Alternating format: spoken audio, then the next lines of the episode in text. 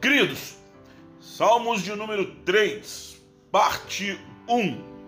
Tema: Os seus inimigos constantemente crescem contra mim. Versos de 1 a 2. Depois de ouvir a nossa introdução, você já, já parou para se colocar na posição de Davi? Interessou-se pela história foi ler os capítulos de 2 Samuel 15 ao 18 e, e, esta é só a primeira parte né, da traição, ou a segunda parte da traição, a morte de Absalão. É preciso ler um pouco, mas né, para saber sobre o que levou Absalão a fazer o que ele fez, para saber o que levou Davi a fazer também o que ele fez. Se você fez isto, certamente não odeia Davi. Na verdade, entende, compreende cada vez mais porque ele é considerado como um homem segundo o coração de Deus. Abre um parêntese para mim, por favor. Você sabe o que é empatia? Empatia, em breves palavras, é a habilidade em compreender o outro para além do que se vê, é agir de acordo com isso. Esse sentimento tão importante é uma das principais bases do que estudiosos chamam de inteligência emocional. Carl Rogers, ele disse assim: ser empático é ver o mundo com os olhos do outro e não ver o nosso mundo refletido nos olhos dele. Fecha parênteses. Certamente, ao ler a história de Davi e de Absalão, você foi bastante empático. E eu acredito que deva ter se colocado bastante, não só na posição de Absalão, mas como também na posição do rei Davi.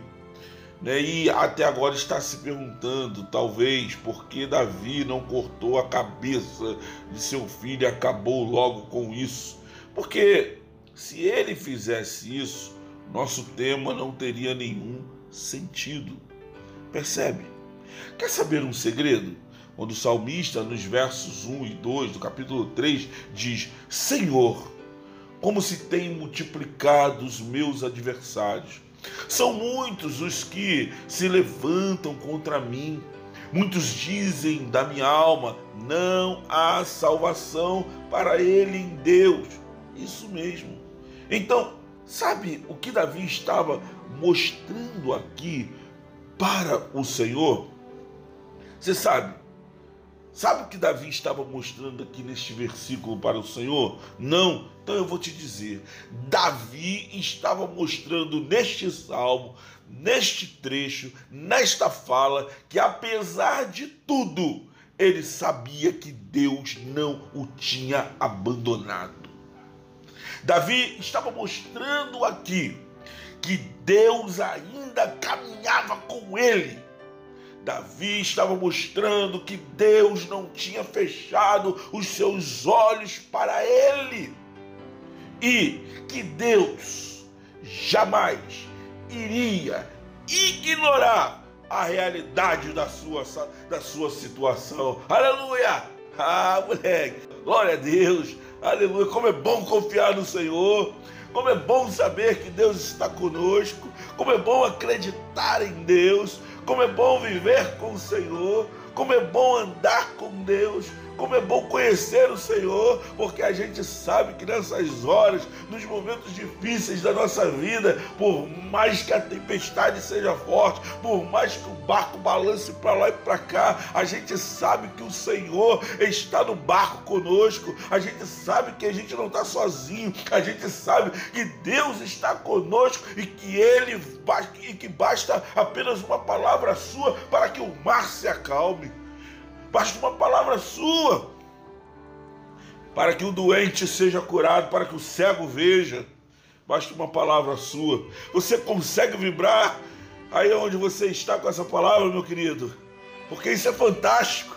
É impressionante como Davi consegue mostrar para a gente que ter fé em Deus significa não maquiar a situação. Ter fé em Deus significa não mascarar a realidade.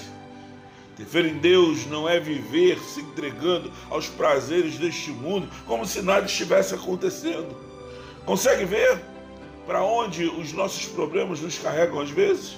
Em poucas palavras, Davi manifesta verdades incontestáveis como meus inimigos até tentam, mas não me intimidam.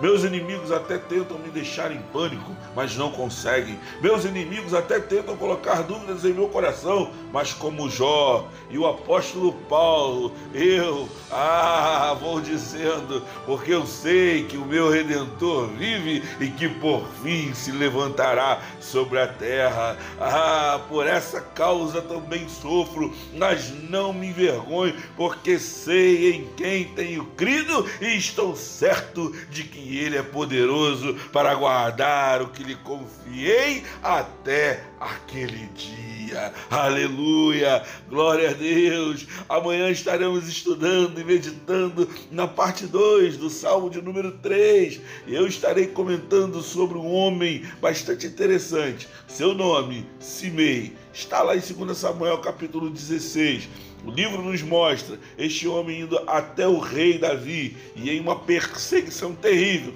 Ele o segue, o acusa, tentando mostrar a sua culpa e tenta colocar sobre Davi um peso que nem Deus colocara.